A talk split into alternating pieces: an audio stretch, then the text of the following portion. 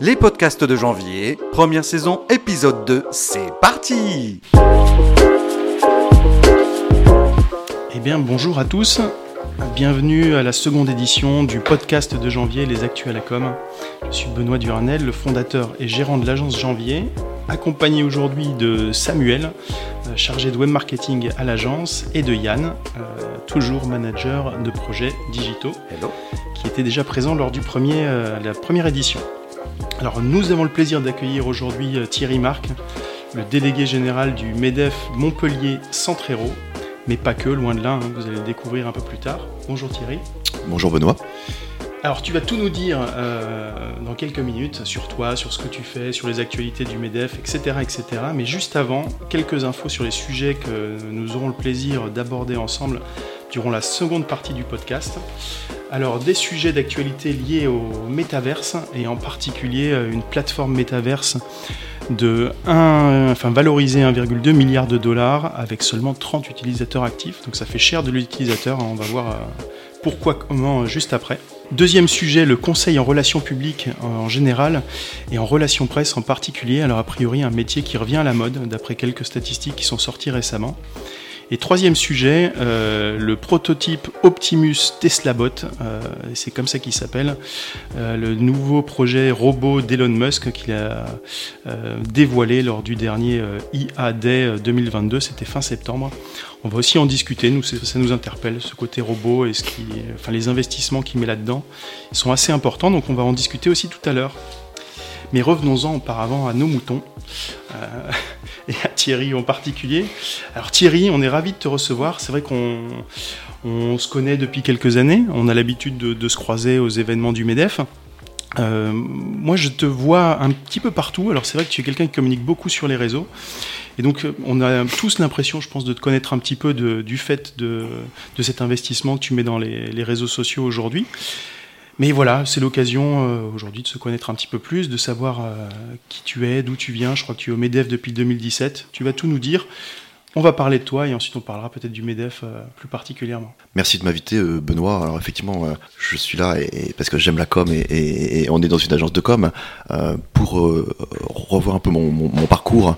Je raconte souvent l'histoire de Tintin reporter. Alors certains la connaissent cette histoire. hein. Quand j'étais gamin, je voulais devenir Tintin reporter.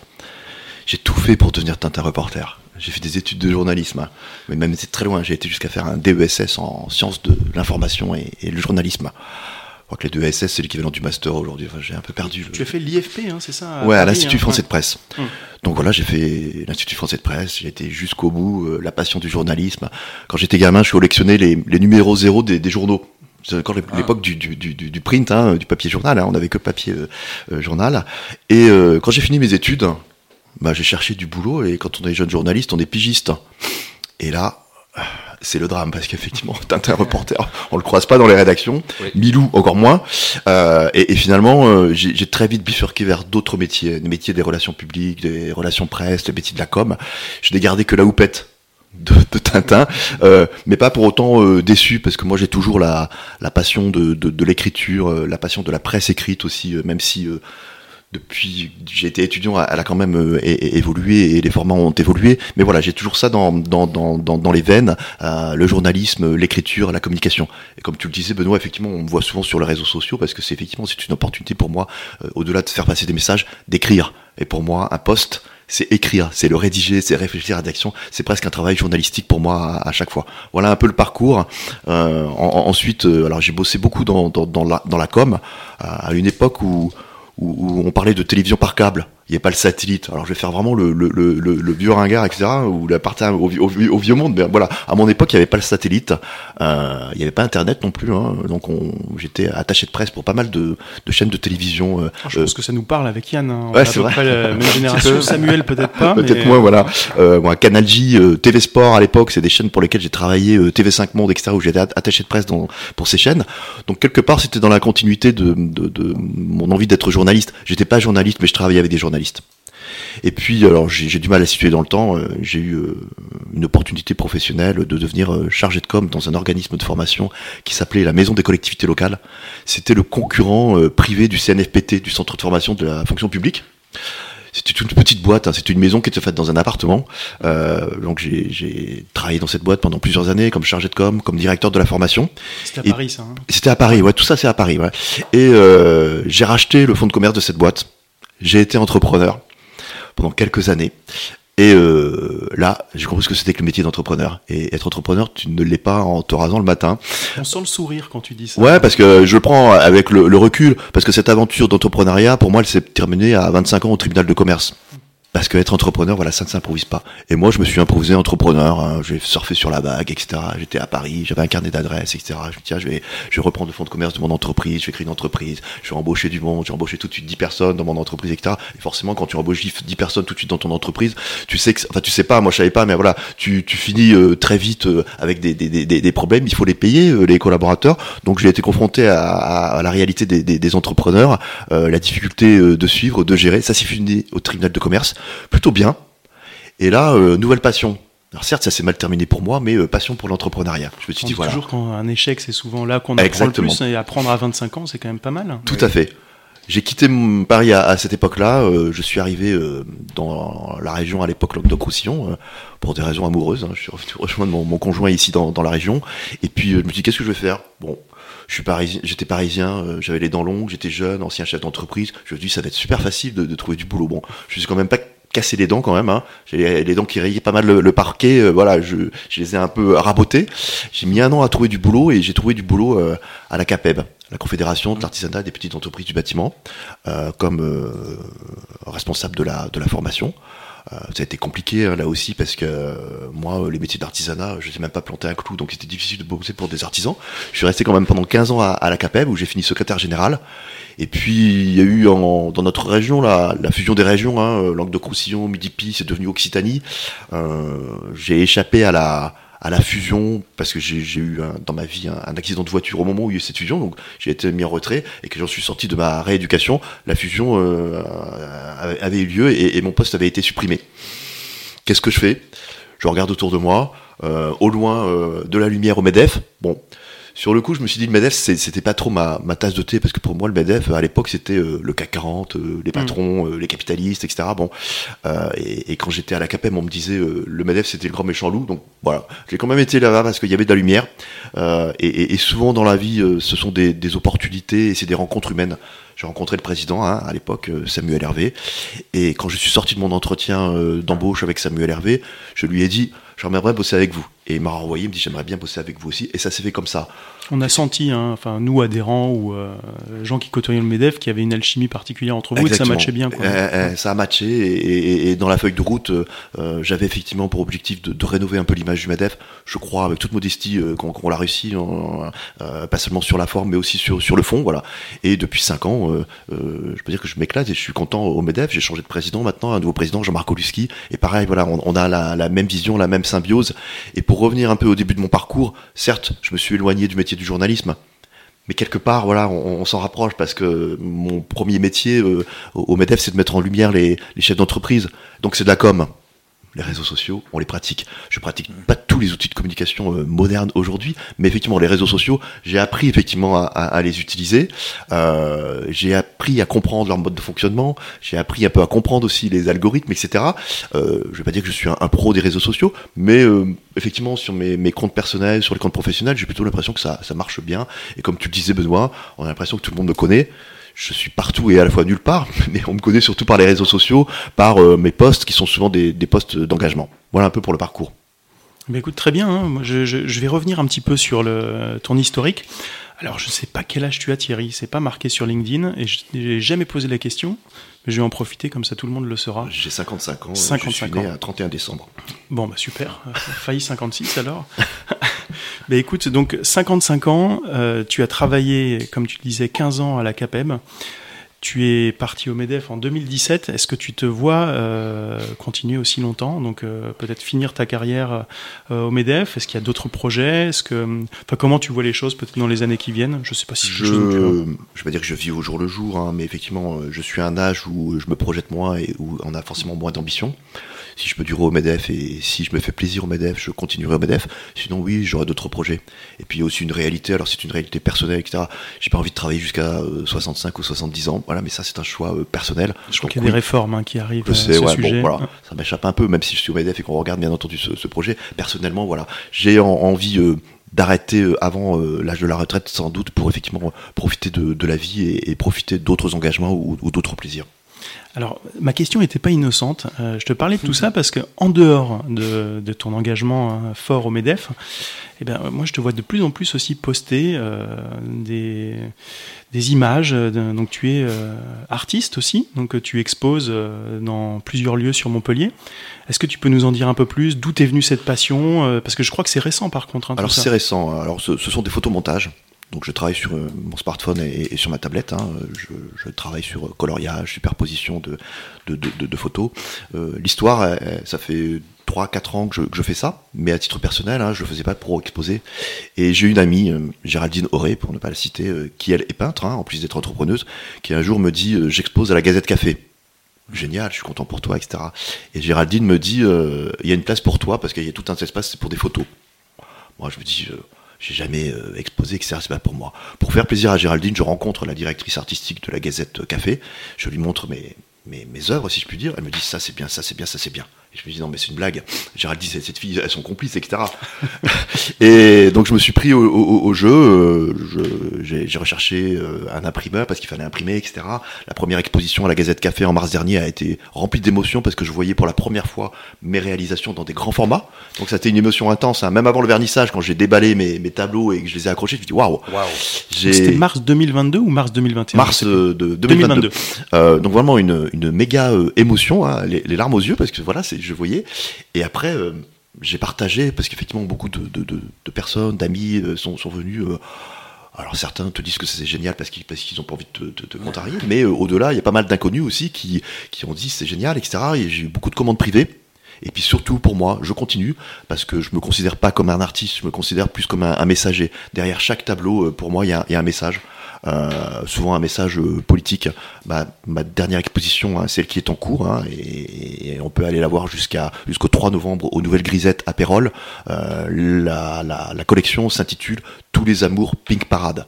Rien que dans le titre, effectivement, il y a, a, un engagement tous les amours parce que tout le monde a le droit de s'aimer les hommes avec les femmes, les hommes avec les hommes, les femmes avec les femmes, les transgenres aussi. J'ai un tableau qui est consacré aux transgenres. Donc c'est une façon pour moi, effectivement, de faire passer un certain nombre de messages sur ces questions LGBT ça marche, je vends. Je le fais pas pour vendre, hein. bien entendu, si je rentre dans mes frais, c'est bien, mais je le fais surtout pour le partage et pour l'engagement, parce que ça fait partie de, mes projets. Et j'expose euh, euh, en décembre avec Franck Seller, qui est un autre artiste connu sur Montpellier, à, nouveau à, la Gazette Café pendant tout le mois de décembre. Donc oui, c'est nouveau.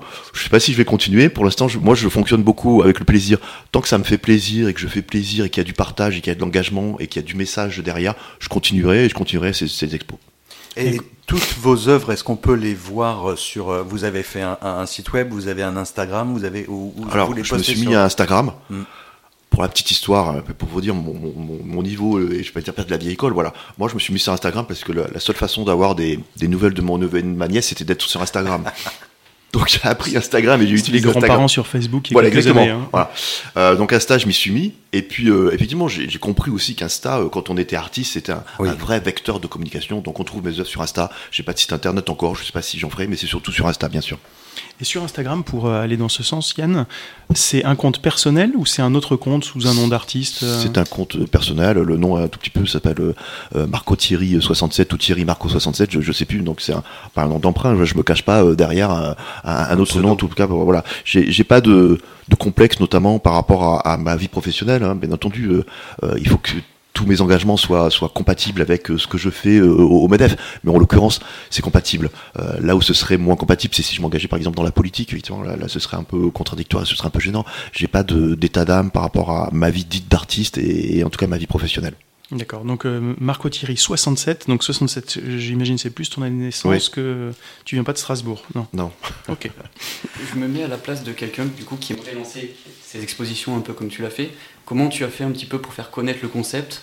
Voilà tout le monde. Euh, Vraiment, je me suis pris comme un amateur. Euh, voilà, j'ai pas structuré parce que c'est arrivé comme ça euh, du jour au lendemain avec cette aventure à la Gazette Café où il a fallu exposer du jour au lendemain. j'ai suivi le mouvement en fait. Ok. Je, voilà, j'ai pas structuré une offre ou une com, etc. Bien entendu, je travaille maintenant euh, ce que je, je publie, je, je choisis euh, les œuvres, euh, j'explique euh, les, les œuvres parce que ce sont parfois des œuvres euh, qui sont qui peuvent être interprétées. Donc, donc j'ai j'ai ce mode d'explication un peu de pédagogie, mais voilà, il n'y a pas il y a pas une offre structurée. Là encore, je le fais vraiment pour le plaisir. Donc, Ça le reste un plaisir, je projet partage. passion, quoi. Ouais, exactement. Et tu travailles avec euh, un appareil photo, plutôt avec un smartphone.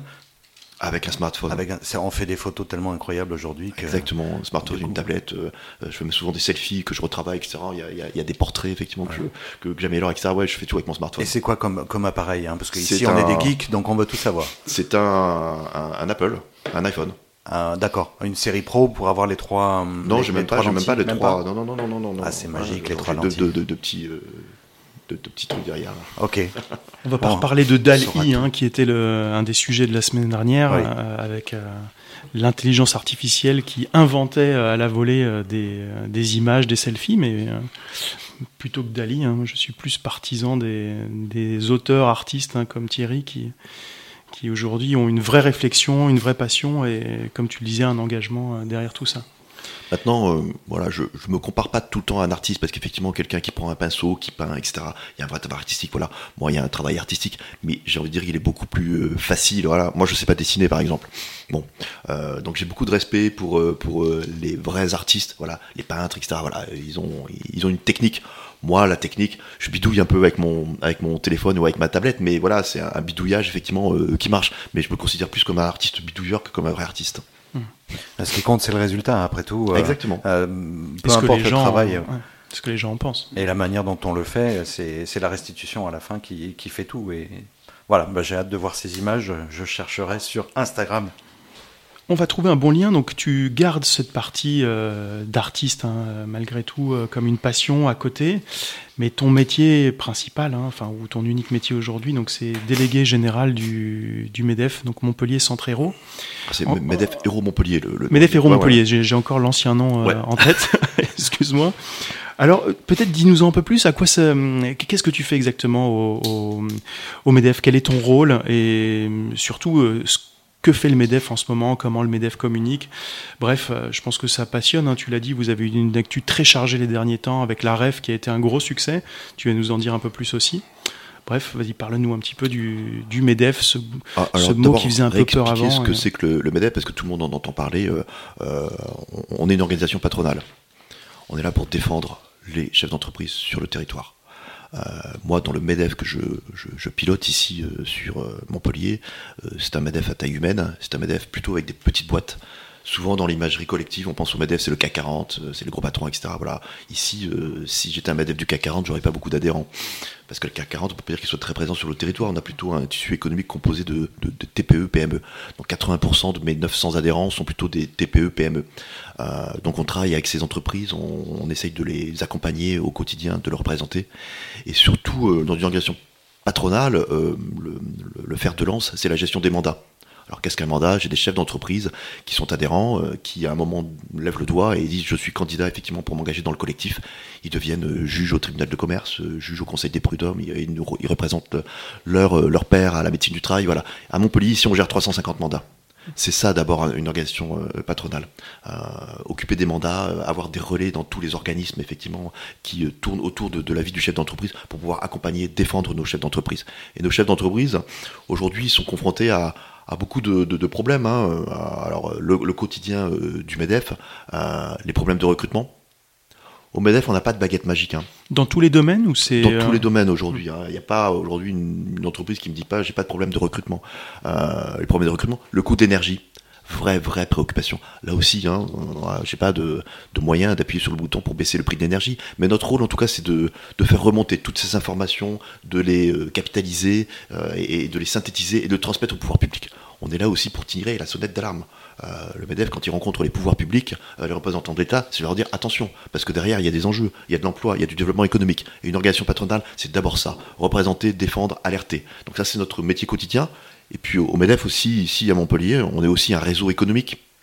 Alors souvent, on nous compare à, un réseau économique. On n'est pas qu'un réseau économique, on est une organisation patronale aussi. Réseau économique, on crée des opportunités de rencontres, hein, on organise beaucoup de, réunions euh, au, MEDEF dans les, moment où il n'y a pas de crise, Covid ou autre, etc., on organise à peu près une centaine de réunions par an au, MEDEF. Il y a des petits et des gros événements. Et le gros événement qu'on a monté cette année, en début septembre, la rencontre des entrepreneurs de France, à peu près plus de 1000 participants euh, euh, sur Montpellier, des têtes d'affiche euh, importantes. Hein, Marlène Schiappa qui est venue pendant deux jours à, nos côtés, Raphaël Enthoven, Juliette de Funès, voilà, des, stars, si je puis dire, hein, de, de, la conférence qui sont venus inspirer nos participants, nos adhérents pendant toute une journée. Et surtout pour nous, Madef, c'était une façon de dire, voilà, on est en capacité de mobiliser. Et le MEDEF, c'est aussi un réseau influent. Et la REF, elle a aussi servi à ça. C'est plutôt un beau succès. Il y a beaucoup de gens euh, qui me disent, mais quelle était ta agence de com? Je suis désolé, on n'a pas utilisé Jean-Philippe pour organiser la REF. Quelle était ton agence de com? Et moi, avec euh, fierté, je me dis, mais il n'y a, pas d'agence de com. C'est l'équipe du MEDEF. Il y a sept collaborateurs permanents à mes côtés au MEDEF. C'est nous qui avons monté cet événement, donc on est plutôt fiers. Ce qui est beaucoup d'ailleurs, hein. dans mon souvenir, vous étiez que deux ou trois, mais euh, On est un MEDEF structuré qui a des moyens, mais nos moyens ce ne sont que les adhésions de nos adhérents. Moi, la, politique générale ici au MEDEF, c'est de ne pas solliciter de financement public. Donc j'ai pas de compte à rendre à, des partenaires publics hein, qu'on respecte avec lesquels on travaille. Tous nos financements sont issus euh, des entreprises. Donc euh, si on est structuré, c'est qu'il y a beaucoup d'entreprises qui adhèrent, euh, qui signent des partenariats avec nous. Ça aussi, c'est notre fierté, notre indépendance. Et d'ailleurs, combien d'adhérents au MEDEF Montpellier? On est à peu, entre 850 et 900 adhérents. Ce qui est énorme c'est énorme et puis en même temps euh, on a une marge encore sur le territoire parce qu'il y a beaucoup d'entreprises sur le, sur le territoire. Mais oui, ça fait de nous effectivement un, un MEDEF structuré, un MEDEF influent et, un MEDEF qui, qui pèse en tout cas sur le territoire. J'avais une petite question par rapport à ce que tu disais tout à l'heure sur la représentativité, enfin en tout cas vos discussions avec la représentativité de l'État. Euh, comment vous faites remonter euh, ces, euh, je veux dire, les préoccupations des chefs d'entreprise que vous accompagnez? Vous les faites remonter au niveau local? Vous les faites remonter au MEDEF national qui lui-même va les faire remonter plus haut? Il y a trois niveaux au MEDEF, hein, comme dans beaucoup d'organisations et beaucoup de réseaux. Hein. Il y a un échelon départemental qui est le mien, il y a un échelon régional, il y a un MEDEF Occitanie et il y a un MEDEF national. Avec toute modestie, je trouve que moi qui ai pratiqué d'autres réseaux, euh, le réseau MEDEF, il est plutôt bien structuré, il fonctionne bien. C'est-à-dire que c'est fluide entre ces trois échelons. Si on veut alerter un ministre, euh, c'est très facile pour moi euh, de faire passer le message à Geoffroy de Bézieux, euh, qui est le président national, qui lui-même va interpeller un, ministre sur une préoccupation. Donc c'est plutôt fluide. Mais ça aussi, c'est le réseau d'influence et c'est la force de notre réseau. Donc ça fonctionne comme ça. Moi, les, informations, les, alertes, les préoccupations, on les fait remonter au niveau local, la préfecture, les services de l'État, les collectivités locales quand elles sont concernées par les problèmes, et puis je fais remonter au MEDEF Occitanie ou directement au MEDEF national. C'est plutôt fluide et c'est plutôt bien réactif. C'est aussi ça qui fait la force d'un réseau. Comment, tu vis ça aujourd'hui? Donc, ce réseau, il est important. Euh, je pense qu'on en a tous vu en plus la force pendant cette période de Covid. Enfin, moi, je trouve qu'il y a eu euh, une présence particulière du Medef. Enfin, on a beaucoup échangé. On t'a vu partout. Tu as euh, créé des nouveaux moyens de communication avec les, différents membres du réseau. Est-ce que tu as senti que finalement le Covid avait créé peut-être une opportunité de communication aussi pour le Medef? À ton niveau? Oui, je, confirme. Alors effectivement, c'était une période difficile parce qu'il a fallu qu'on se réinvente. Il y a beaucoup d'entreprises qui ont pendant cette période compris à quoi servait une organisation patronale, parce qu'on les a beaucoup aidés, on les a beaucoup écoutés, on a été très proches. Alors on était à la fois éloignés, parce qu'on était tous euh, chacun chez nous, et, très proches. Euh, moi, la première consigne que j'ai donnée à l'équipe, j'ai dit il faut que chaque adhérent, chaque entreprise soit appelé au moins une fois. Et ça, ça a été très très apprécié par, nos adhérents. Hein. Un coup de fil, comment ça va? Est-ce que c'est des problèmes? En l'occurrence, il y a des problèmes. On a résolu beaucoup de problèmes. Et la communication est devenue une communication institutionnelle. On est passé à une communication de proximité, une, proximité, une communication euh, d'écoute. Hein, et alors, on n'est pas SOS, euh, Allo, etc. Mais c'était c'était un peu ça. Et, et Vous avez suivi les codes. Euh, voilà. Et, notre communication a, effectivement a, a, switché une communication beaucoup plus proche de nos adhérents, beaucoup plus à l'écoute, beaucoup plus, j'allais dire amicale. Voilà. On, s'est rapproché de, de, de, de, nos adhérents et toute notre communication a été dans ce sens. Oui c'est assez juste. Enfin, en tout cas, moi, c'est ce que je ressens, même si voilà, on n'a pas eu de, rapport plus poussé finalement hein, pendant depuis que ça, a repris et qu'on peut bouger. Mais on sent ça, peut-être cette bienveillance, cette facilité d'accès de, l'équipe, et c'est très agréable. Je crois que tu utilisais le mot de bienveillance, c'est ça. Voilà, ça a été la, la, ligne directrice de, notre communication et dans les messages qu'on a voulu porter. Oui. Ok. Donc du coup, oui, euh, Thierry, j'avais une question à te poser euh, au niveau de, voilà, de, ce changement de, communication avec les entreprises, où tu disais voilà, que depuis cette période euh, Covid, ben, ça a évolué et que ben, du coup, voilà, vous, avez essayé un petit peu de renforcer les liens au, sein du MEDEF. C'est clair qu'aujourd'hui, le, MEDEF est, reconnu effectivement pour sa, capacité à accompagner les entreprises. Effectivement, la période du Covid nous a aidés effectivement dans ce sens. Beaucoup de nos adhérents euh, percevaient le MEDEF un peu de loin. À quoi ça sert? Où ils sont?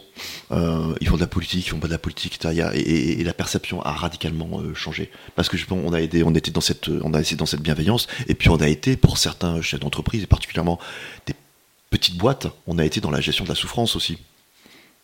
Moi, euh, on avait des, chefs d'entreprise, alors je ne l'ai jamais dit, mais effectivement, on les appelait, effectivement, euh, ça pleurait au téléphone.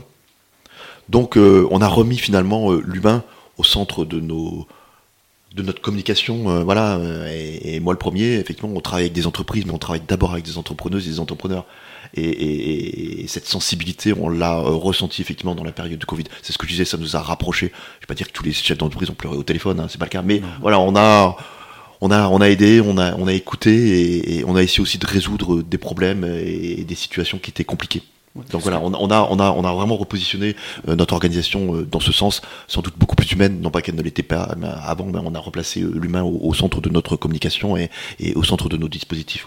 Et en dehors, ah, désolé, je, disais, c'est sûr que les, problématiques ben, des entreprises étaient tout autres pendant la période du Covid. Ils arrivaient avec des questions voilà, qu'ils avaient, enfin, vous n'aviez pas l'habitude forcément de il y, a une, grosse préoccupation qui est une pression de, survie. Hein. J'ai des chefs d'entreprise. Au MEDEF, on a des, grosses boîtes, des petites boîtes et des toutes petites boîtes. On a même des, solos.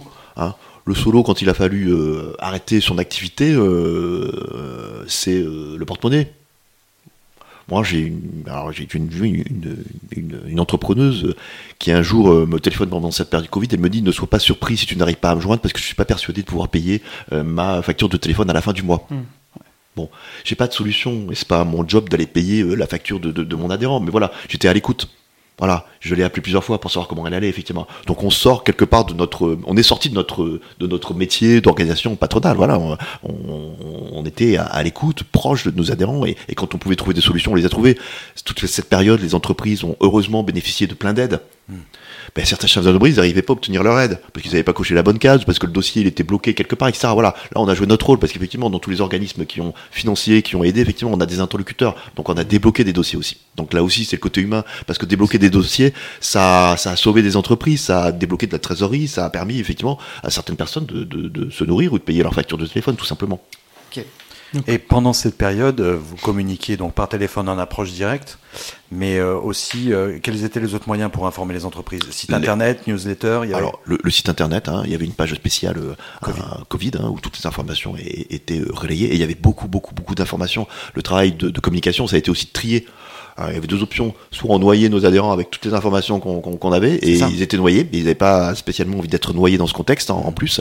Euh, donc on a eu un gros travail de, tri. Euh, la, page euh, du site internet dédié aux, aides du Covid a été effectivement extrêmement vue. Les réseaux sociaux, bien entendu. WhatsApp et, Messenger. Hein, ouais, Messenger, on a, on a tout utilisé, on a créé une boucle WhatsApp, etc. Alors, on, inondait peut-être effectivement, voilà. Mais pour nous, ça a été aussi une façon de, de communiquer auprès de nos adhérents, avec des, outils de communication spécifiques, des newsletters, des infos flash, etc. Et aussi d'élargir. Il y a plein de chefs d'entreprise qui sont venus au MEDEF, qu'on a renseigné, qu'on a aidé, qui n'étaient pas spécialement adhérents, et c'est ça aussi la communication bienveillante. C'est aussi pouvoir nous dire aujourd'hui, ben voilà, vous n'étiez pas adhérent hier au MEDEF, mais on vous a quand même, on, vous a quand même donné un coup de main, on vous a aidé, voilà. J'espère qu'ils sont devenus adhérents aujourd'hui, mais quelque part, peu importe, ça contribue à la communication générale et, ça nous sort effectivement de, cette image trop fermée, euh, trop sur nous, etc., ou, un réseau euh, euh, d'affaires qui est, renfermé sur, lui-même. Voilà, on a, on a aussi changé cette image. Le Covid, check, c'est fait. Aujourd'hui, donc on a, on a passé un cap, on en parle évidemment un petit peu moins. J'imagine que les liens que tu as pu tisser ou que le MEDEF a pu tisser avec les adhérents pendant cette période euh, te donnent sûrement aujourd'hui des données euh, peut-être plus précises de l'état de l'économie régionale, euh, la, bonne santé des, entreprises locales. Comment tu sens les choses aujourd'hui au niveau Montpellier, en tout cas des adhérents du MEDEF en particulier? Comment tu sens l'ambiance économique? Ah, Moi, ce que j'aime chez les entrepreneuses et les entrepreneurs, c'est effectivement qu'ils sont déterminés. Et effectivement, ils le sont. J'aimerais qu'ils sont plutôt euh, optimistes, pas de façon exagérée, mais ils sont optimistes tout en étant réalistes. Le contexte, il n'est pas facile. On a parlé tout à l'heure de, l'énergie. Euh, là, j'ai beaucoup de chefs d'entreprise et notamment des, grosses boîtes qui, m'appellent euh, sur le, coût de l'énergie. C'est un, vrai, vrai problème. Donc, ils sont optimistes, mais réalistes. Il y a un certain nombre de problèmes qui arrivent et, qu'il faut que l'on gère euh, au fur et à mesure. Le problème de l'électricité, bien entendu, le coût de l'électricité, le coût d'énergie. Et puis, autre problématique. Elle n'est pas récente d'aujourd'hui, mais elle est de plus en plus fréquente. C'est les problèmes de recrutement, la pénurie de main-d'œuvre tous les jours, je rencontre des chefs d'entreprise qui me disent voilà, j'arrive pas à recruter. Hmm. Ah, est-ce que c'est vrai ou ce qui est pas vrai Voilà. Mais voilà, il y a en tout cas la volonté de, de, recruter et euh, c'est un marché quand même qui est, qui est tendu. Il n'y a pas beaucoup de visibilité et nos chefs d'entreprise, ils n'ont pas beaucoup de visibilité. Tu le sais, Benoît, tu es chef d'entreprise et tu hmm. la visibilité, elle est, elle est à court terme, alors qu'il y a encore quelques années, elle était à moyen ou à long terme. Ça, c'est une conséquence du Covid. Hein, c'est une conséquence du, Covid. Donc, euh, on, s'est adapté, on est agile, etc. Euh, déterminé, optimiste. Le moral est plutôt bon. Hein, mais effectivement, euh, des inquiétudes euh, sur, sur l'avenir. Et puis il y a aussi un, autre point important, il y a beaucoup d'entreprises qui ont bénéficié de ce qu'on a appelé le PGE, hein, euh, le prêt garanti par, par l'État en période de Covid. ce PGE, il faut le rembourser. Hmm. Aujourd'hui, s'il faut rembourser ce PGE avec en plus une contrainte de coût de l'énergie, ça, ça, ça pose problème. J'ai un autre indicateur, voilà, j'essaie d'être réaliste, optimiste, parce que je suis payé pour être optimiste, mais aussi réaliste. quand on regarde le, le, nombre de défaillances d'entreprises aujourd'hui, il est en augmentation. Donc ça, c'est effectivement, c'est une inquiétude supplémentaire. C'est légèrement ou tu sais Non, il est, il est, il est voilà, il y a vraiment une reprise. Autant pendant l'après-Covid, on se dit ah, c'est génial, il y a carrément plus de défaillance. alors les entreprises étaient certaines sous perfusion, dont peut-être ces entreprises qui étaient sous perfusion qui, qui, auraient pu disparaître avant le Covid et qui ont survécu pendant la période. Euh, on s'est dit, bah voilà, il n'y a pas eu une avalanche de, de, de, de dossiers au, tribunal de commerce. Voilà, là ça reprend. Les défaillances se reprennent. Alors il y a des secteurs en particulier. C'est clair que les secteurs de l'hôtellerie, de la restauration et, et, qui sont liés au tourisme ont été quand même pas mal, pas mal touchés et, et sont plutôt les, les, les principaux dossiers. Mais voilà, il y a cette inquiétude. Les défaillances reprennent. Ok. Bah, écoute, on va repartir sur la note positive, de dire que évidemment hein, il y a des indicateurs qui seront négatifs, mais on va partir sur le positif, sur l'optimisme, et on aura l'occasion d'en reparler euh, d'ici la fin de l'année ou en 2023 pour voir comment les choses évoluent. Mais tu as raison, je pense qu'on est tous optimistes et euh, même si on l'était un petit peu moins, euh, on se ferait un petit peu une méthode Coé pour, pour le rester. Oui, bien d'accord. Euh, merci pour tout ça. Thierry, je ne sais pas si tu as quelque chose à nous dire en plus sur, euh, sur le MEDEF ou non? Ah, Certainement plein de choses. Voilà, juste euh, une particularité ici au MEDEF à, Montpellier. Voilà, on essaye d'être forte proposition. Et dans les cartons, on a un projet dans lequel on souhaite engager les entreprises du territoire. On va créer une agroforesterie à Montpellier enfin dans, sur le territoire. Alors, je ne sais pas si ça vous parle d'une agroforesterie. Absolument pas. C'est un, lieu où on va euh, euh, expliquer ce que c'est que la biodiversité, euh, planter des arbres, expliquer pourquoi on choisit tel ou tel arbre, les essences, pourquoi les insectes, les herbes, etc. alors pourquoi on, va faire ça? Qu'est-ce que le MEDEF va planter des arbres? L'objectif c'est pas de planter des arbres, c'est de montrer effectivement dans un lieu dédié que les entreprises peuvent s'engager sur la RSE, etc. Et on va proposer à nos adhérents d'acheter un arbre, d'acheter, de payer la plantation d'un arbre d'acheter un bout de parcelle parce qu'il y aurait une parcelle, etc. Et ce serait une façon pour chaque entreprise de dire voilà, moi tout seul, parce que je suis une petite entreprise, j'ai pas les moyens de m'engager dans de la RSE, de la marque employeur, c'est compliqué. Mais par contre, en m'engageant sur un projet sur le territoire de biodiversité, je contribue effectivement aux enjeux énergétiques. Donc ça, c'est vraiment destiné à, à, ces petites boîtes. Et puis pour les entreprises, c'est de pouvoir dire aussi à ses salariés, voilà, je m'engage sur le territoire, sur la transition énergétique, donc on, pourra faire partager les, collaborateurs. Et puis l'objectif, c'est que cette agroforesterie soit aussi un, lieu pédagogique. Moi, le premier, quand j'ai visité une agroforesterie à, Castries, je me dis bon, qu'est-ce que c'est que ce truc euh, Même la biodiversité, hein, je, je, reconnais, j'étais pas forcément très sensible. Voilà. Et euh, on m'a expliqué ce que c'était que la, biodiversité. Yann Fortunato, qui est un chef d'entreprise à Castries, qui, qui, gère cette agroforesterie, et il nous l'a expliqué de façon très pédagogique. Et je me dis waouh et, avec le, groupe de chefs d'entreprise sur lesquels on travaille sur ce projet, on dit mais, c'est ça qu'il faut qu'on fasse. Alors on, est un peu critiqué, dit ouais, le MEDEF plante des arbres, etc. Mais en même temps, voilà, c'est un engagement sur le territoire. Et on va lancer ce projet euh, l'année prochaine. Et, j'espère qu'il y a beaucoup d'entreprises qui pourront s'engager à nos côtés, chacun à son moyen et chacun à son niveau sur le territoire. Il y a déjà un lieu qui est prévu pour ça ou c'est Je ne peux pas dévoiler les, les secrets du, du, projet. Voilà, et là, on est dans la communication. Donc là, on est encore dans le teasing. Et on annoncera bientôt en début d'année euh, euh, où effectivement ça se situera. Bon, bah, ça nous fera une bonne occasion pour te réinviter. Hein le montant du coup que les personnes vont payer pour euh, planter un arbre, est-ce que ça va être après redistribué à des associations on est en train de réfléchir à, ces questions-là. Ok, d'accord. voilà, ce projet, aujourd'hui, on, est dans le teasing. on a quasiment trouvé le terrain. on réfléchit maintenant. Il y a tout, il y a un travail sur la, fiscalité. C'est pas le Medef lui-même qui va être propriétaire d'une parcelle, donc il faut créer une structure ad hoc, etc. Il y, a, il, y a, des questions de fiscalité aussi. Sur, on est en train de réfléchir à tout, à toutes ces questions-là pour que le projet soit crédible et, soit réaliste. Et bien entendu, on, va prendre en compte, vous l'avez compris, chaque entreprise, chacun à son niveau pourra s'engager. Donc on, va euh, effectivement euh, euh, définir une, politique d'engagement qui sera appropriée à, tous les types d'entreprises. Bah, c'est bien parce que c'est vrai que, enfin, une fois qu'on a mis le pied, qu'on a poussé quelqu'un du coup à voilà commencer à s'engager, bah, après voilà ça lui ouvre un petit peu la conscience sur ça. il s'est dit bah, voilà en fait il en faut pas beaucoup pour s'engager au niveau de voilà de l'environnement et la cause, enfin, du développement durable. Un petit geste par-ci, un petit geste par-là, ça c'est déjà bien et si tout le monde fait ça, c'est super. La somme de nos petits efforts fera de grandes rivières. C'est exactement ça. Philosophe. Alors, après l'agroforesterie, euh, un terme qu'on a découvert, je pense, pour la plupart d'entre nous, un autre terme euh, un peu plus compliqué, dont on entend aussi plus régulièrement parler en ce moment, c'est le métaverse. Euh, alors Thierry, est-ce que tu sais ce qu'est le métaverse? J'ai appris ce que c'était que le métaverse. Je ne suis pas un spécialiste du métaverse, moi j'ai appris euh, ce que c'était que le métaverse, oui.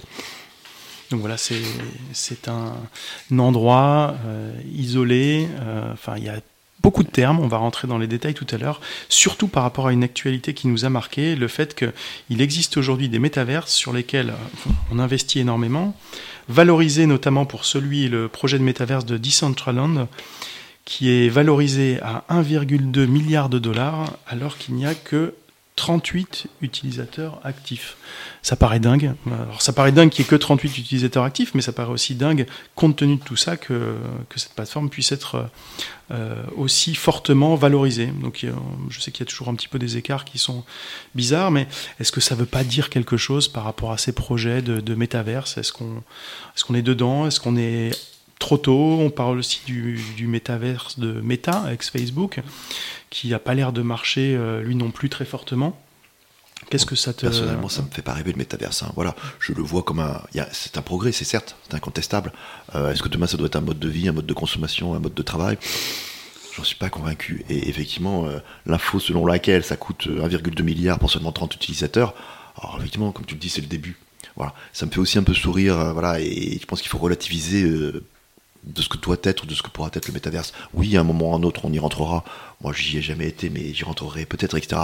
J'en ferai pas mon mode de vie, quoi. J'en ferai pas mon mode de travail. Je vais pas louer un bureau dans le métaverse pour pouvoir euh, y implanter le, MEDEF. En tout cas, ce sera, sera pas moi qui, le fera, parce que ça me fait pas rêver. Je regarde, un progrès technique incontestable, mais voilà, c'est plus un outil euh, qui aujourd'hui euh, s'apparente plus à un gadget qu'à un, un, véritable outil de travail. Alors, effet de mode, effet de mode peut-être euh, d'une part euh, du fait du Covid, euh, on peut pas se voir, on peut pas se balader, donc finalement on se balade en digital, et une mode peut-être qui s'est terminée tout aussi vite, maintenant qu'on n'est plus dans, cette, dans ce blocage, on a peut-être envie de sortir, on a moins envie d'être... c'est possible on a été dans le métaverse pendant la période de Covid. Hein. On a appris les uns et les autres euh, à utiliser euh, Zoom, Teams, etc. Moi, le premier, j'ai appris qu'il y avait une caméra sur mon écran, sur mon ordinateur. Donc, euh, on a été quelque part dans un espèce de, de métaverse avec nos collaborateurs, avec nos familles, avec nos proches. Et aujourd'hui, on est revenu à une situation à peu près normale, même si on, utilise toujours ces outils-là. On se rend compte aussi des limites de ces outils. Moi, franchement, des réunions encore qu'on organise aujourd'hui en, mode hybride. C'est compliqué. Hein. C'est compliqué, quoi. Mm. Hein. Hein, quand, euh, quand ça saute, quand l'image euh, est brouillée, quand le diaporama passe pas, etc. Ben voilà, c'est euh, c'est super, c'est un super outil, mais il faut pas, à mon avis, les généraliser. Les généraliser. Aujourd'hui, moi, le, moins je peux faire de réunions en visio, le mieux je me porte. Alors effectivement, quand il y a des rendez-vous des rendez-vous commerciaux, c'est facile, effectivement, voilà, c'est, mais faire des, réunions, euh, euh, voire des réunions qui peuvent durer plusieurs heures en visio, etc. Bon, moi, je sais pas ce que je privilégie aujourd'hui, euh, donc je serai pas un, client du métaverse demain. Et puis de toute façon, quand le métaverse sera généralisé, etc. Moi, je serai, je serai ailleurs et je ferai autre chose. C'est vrai que ça a été propulsé très rapidement avec voilà pendant la période du Covid un petit peu ben voilà cette période un peu pro digitale où ben voilà, tout a été accentué, il y a eu voilà, un gros effet de mode sur tout ce qui était métaverse et NFT, et maintenant que voilà, ça redescend, que ça s'apaise, ben, on voit l'effet de mode qui s'essouffle un peu, on ne sait pas trop comment ça va évoluer sur les prochains mois, années. on verra bien. Mais est-ce que du coup, vous, du, côté du MEDEF, est-ce qu'il y a des entreprises qui viennent vous voir avec des projets du coup en lien avec du NFT ou du métaverse? Non, très peu. Franchement, c'est pas, pas, pas, la tendance. ça va être contre-productif pour moi, mais voilà, on est, plutôt dans la vieille économie. ah, ça veut dire qu'elle est, qu'elle est, vieillissante. Euh, bien entendu, on a des startups, on a, on a beaucoup d'entreprises euh, jeunes, etc. Mais euh, ces questions-là ne nous sont pas posées. Je pense que nos chefs d'entreprise, le métavers, ça leur échappe totalement, quoi. Est-ce que c'est pas un peu une redite des fois? Parce que le métavers, ça fait pas si neuf quand on y pense. Hein. On se rappelle, je sais pas si tu as connu, mais rien que le jeu vidéo Les Sims ou Second Life, qui est au début des années 2000. Hein. donc est-ce que c'est si neuf que ça finalement, euh, le, métaverse Moi je pense pas, effectivement, je pense que, je, le redis, je pense qu'on est plus proche du, gadget. Le gadget c'est bien, hein, parce que euh, ça peut être utile, mais ça reste côté gadget. Hum. Il y a une autre actualité, alors c'est un de nos clients, hein, vous connaissez, euh, je crois, Samuel Co, hein, qui, est, voilà, qui est dans l'immobilier aujourd'hui, qui s'est lancé en tant que référent France de, de EXP, qui est la plus grande agence immobilière au monde, et les, qui a zéro mètre carré de bureau finalement et euh, dont tous les agents peuvent se retrouver du euh, dernier entrée au PDG euh, dans le métaverse. Donc peut-être que ça peut servir hein, dans certains cas précis. Voilà, c'est un cas en tout cas qui, qui, a fait l'actu les derniers temps. donc on voit que entre une certaine, enfin un certain recul hein, qu'on peut avoir en se disant est-ce que c'est bien, est-ce que c'est pas bien. effectivement, nous ça nous plaît peut-être un peu moins. Il y a des choses qui fonctionnent aussi. Bien sûr. Il faut voir comment les entreprises vont s'en emparer. Il faut voir comment, euh, sur cette plateforme des euh, c'est une plateforme purement immobilière, donc il y a des mètres carrés à vendre. Et aujourd'hui, ils arrivent à des prix euh, assez fous, donc il y a assez peu de transactions. les Et l'Ethereum a baissé en plus, hein, donc c'est un peu moins cher qu'avant. C'est un peu moins cher, ça reste, ça reste hors de prix, c'est presque comparable à des prix de, de, de, de la vraie vie. Donc sur cette plateforme, il n'y avait que 38 utilisateurs, mais c'était 38 utilisateurs qui avaient un contrat, c'est-à-dire euh, qui étaient en lien avec la plateforme de manière euh, euh, blockchain d'une certaine façon. Après, il y avait d'autres utilisateurs, puisqu'ils en comptent 8000 euh, sur, sur la même période, mais qui n'étaient pas en mode contrat. C'est-à-dire que c'était des gens qui venaient visiter, regarder, pas forcément acheter. Donc il y a, on, relativise un petit peu, et, mais tout, quand bien même quand on divise un milliard et quelques par euh, 6000 utilisateurs, c'est pas beaucoup, mais tous les gros sites euh, ont eu au début des, des petits visitorats, et, et, même Facebook a eu un jour euh, que deux mmh. utilisateurs. Donc bon, il n'avait pas la valorisation qui allait, avec, mais euh, je suis vraiment curieux de voir comment ça va évoluer et surtout sur euh, le plan du réalisme, parce que c'est là l'enjeu en fait. Le, le métavers, c'est censé être un univers où on est dans le photoréalisme. On n'y est pas encore, mais il s'en approche et c'est l'objectif. Et c'est là où, ça va se confondre avec la réalité et où on va être dans le, film de Spielberg, euh, vous savez, Ready Player One. Euh, donc, euh, à mon avis, il y a beaucoup de choses à faire, mais le grand public va s'en emparer, les startups vont s'en emparer, et ensuite, comme d'habitude, comme toute disruption, ça va diffuser sur les entreprises euh, peu à peu. Donc, c'est à la fois excitant, effrayant et motivant. Alors, les métaverses, ces mondes parallèles immersifs, euh, dont le terme a été inventé par Neil Stephenson hein, il y a une vingtaine d'années, euh, un livre de science-fiction. On en reparlera, je pense qu'on aura tous l'occasion d'y revenir plus tard. On va passer maintenant à un sujet euh, beaucoup plus old school, mais qui revient à la mode. C'est le conseil en relations publiques. Peut-être que Thierry, ça, ça va aussi te parler, toi qui, est, qui a toujours grenouillé entre la presse et la communication. C'est aussi un petit peu mon métier à l'origine, hein, attaché de presse. C'est un métier qui a souffert les dernières années, comme la presse. Hein, euh, les attachés de presse ont de plus en plus de difficultés. C'est un rééquilibrage à trouver. Et euh, c'est vrai qu'avec mes étudiants, depuis quelques années, j'entendais plutôt des retours assez mitigés sur les relations presse. Métier difficile, métier compliqué, beaucoup de temps passé au téléphone, beaucoup de convictions à mettre. Euh, beaucoup de travail, d'attention à mettre sur le rédactionnel. Donc c'était pas forcément un métier qui avait le vent en poupe. Et on est tombé sur cette étude dernièrement qui a l'air de remettre tout ça en question, où il se trouve que le conseil en, RP aujourd'hui, bah, c'est un métier qui plaît énormément. Qu'est-ce que tu en penses? Crois que c'est toujours un métier d'actualité, euh, même s'il a connu euh, des, difficultés, mais c'est aussi un métier qui, a dû changer, qui a dû évoluer. C'est clair que les RP, il y a 20 ans et RP aujourd'hui, elles, sont, différentes, donc elles se sont adaptées. Oui, on a besoin de RP, bien sûr. J'aime ces métiers je les ai pratiqués et, je comprends qu'aujourd'hui c'est un métier qui soit en vogue ou, qui plaise, y compris à, à des jeunes. Maintenant, j'essaie de relativiser aussi moi, quand je, fréquente beaucoup de jeunes, j'interviens dans des écoles, etc. Quand 99% euh, des jeunes dans une école de com me disent qu'ils veulent devenir influenceurs, je dis oula, attention. C'était un point qu'on va aborder, hein, justement, le conseiller en relation presse. Il ne faut pas tout mélanger, quoi. Hein. alors effectivement, il y a des, nouveaux métiers. Je ne suis pas persuadé que l'influenceur soit un métier, mais voilà. Donc il faut, il faut aussi relativiser. Et RP, oui, c'est un métier qui est pro, c'est un métier qui utilise des nouveaux outils de communication, qui utilise les réseaux sociaux, etc. Voilà. Mais il faut pas que ça, ça déborde aussi sur d'autres choses. Là encore, j'ai rien contre les influenceurs, mais pour moi, influenceur, c'est pas un métier. Et, attention, quoi, euh, les jeunes, euh, voilà, ne, ne, mélangez pas tout. Préférez plutôt de devenir euh, RP plutôt que de devenir influenceur. Et est-ce que c'est pas étonnant, justement, à l'heure de l'influence, que finalement le conseiller en relations presse, voilà, refonctionne ou en tout cas intéresse plus les étudiants? Ça paraît pas étrange? Moi, ça me paraît pas étrange, non. Hein. Mais, c'est bien que la presse euh, revienne un peu, même si là aussi la presse elle a évolué. Moi, je disais tout à l'heure en introduction que j'ai été habitué moi à la, presse papier. Voilà, maintenant c'est la presse elle est digitale et puis euh, euh, la presse elle se déploie effectivement sur un certain nombre de, réseaux et de moyens de communication. Donc parce que la presse elle a évolué, les métiers des RP ont évolué et, c'est ce qui donne, je pense, une nouvelle image à ces métiers-là et une nouvelle attraction. Attaché de presse 3.0, en fait, un peu un métier d'avenir. C'est ça, ouais. On sera attaché de presse dans le métaverse, c'est on jamais Peut-être. Sur des centrales On fera les conférences de presse dans le métaverse. Pourquoi pas, ouais, pas dans, dans, une maison achetée sur des centrales effectivement. C'est très probable que ça se fasse. Hein. On fait des conférences de presse aujourd'hui. Hein, alors, on en fait moins en présentiel, c'est vrai que c'est pas pratique, ça ennuie un petit peu les journalistes. On en fait euh, sur, euh, sur Zoom, euh, sur. Enfin voilà, en ligne, ça fonctionne. mais effectivement, peut-être que. Ça, ça, fonctionne, et puis, alors, je vais faire vieux jeu rien remplace néanmoins le, contact humain.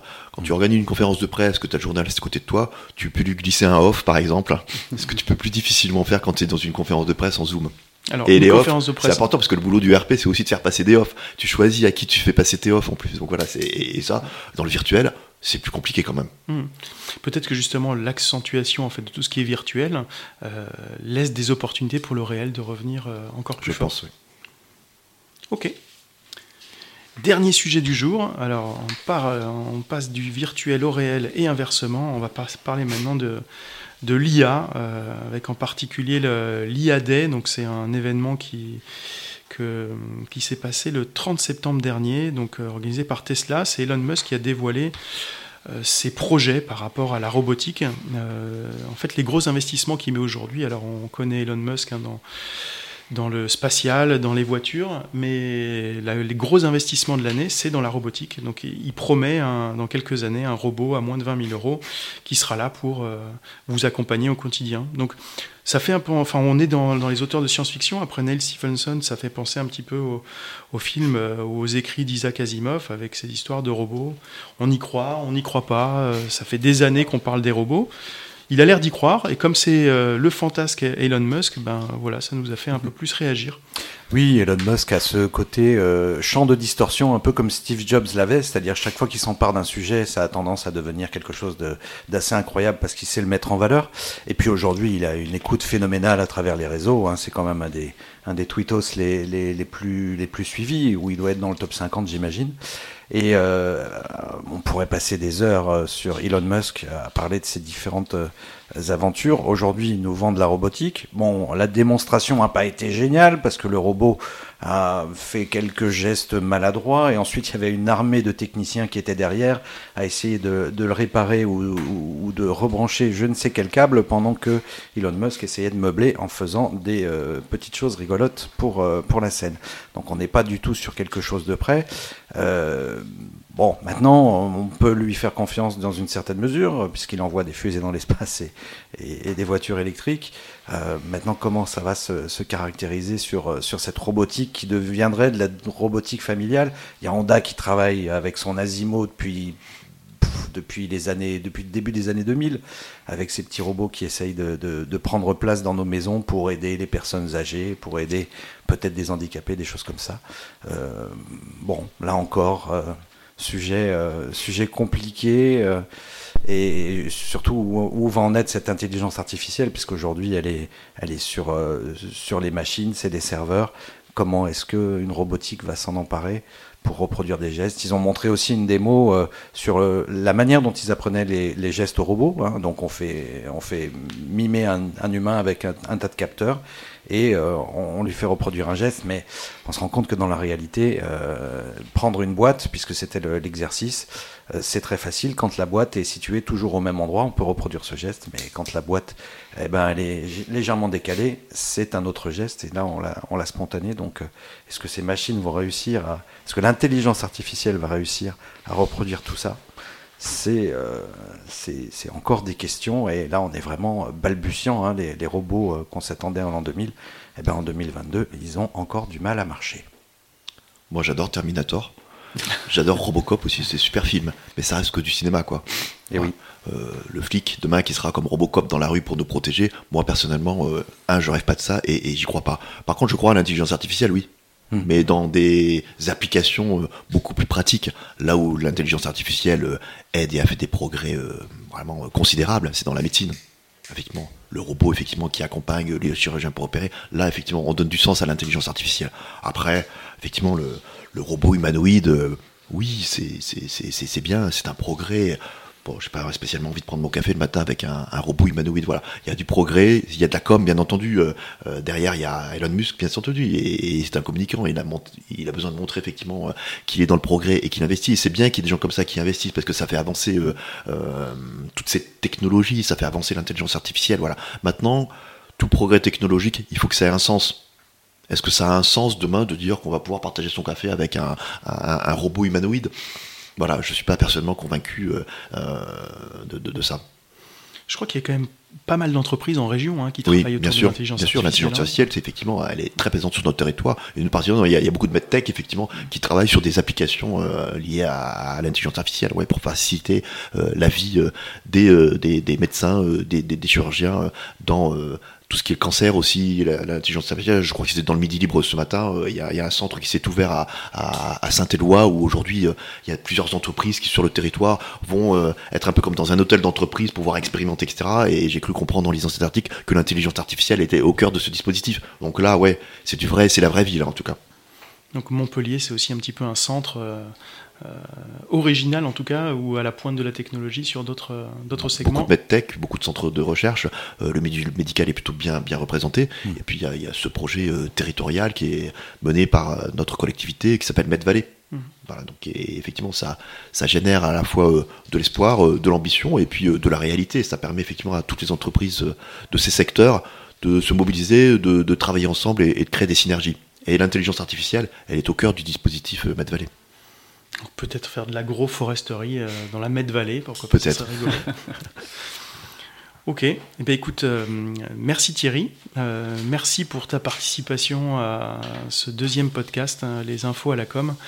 C'était assez intéressant. Je crois qu'on a ciblé pas mal de sujets euh, assez drôles, euh, des sujets auxquels on a, pour lesquels on a encore de nombreux doutes.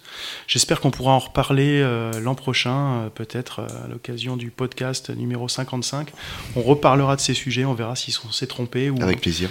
ou si finalement ça a évolué. Donc, merci à tous pour votre suivi. Vous pourrez retrouver tous les sujets qui ont été évoqués lors de cette émission en bio et on vous donne rendez-vous dans une quinzaine de jours pour le podcast numéro 3 des infos à la com.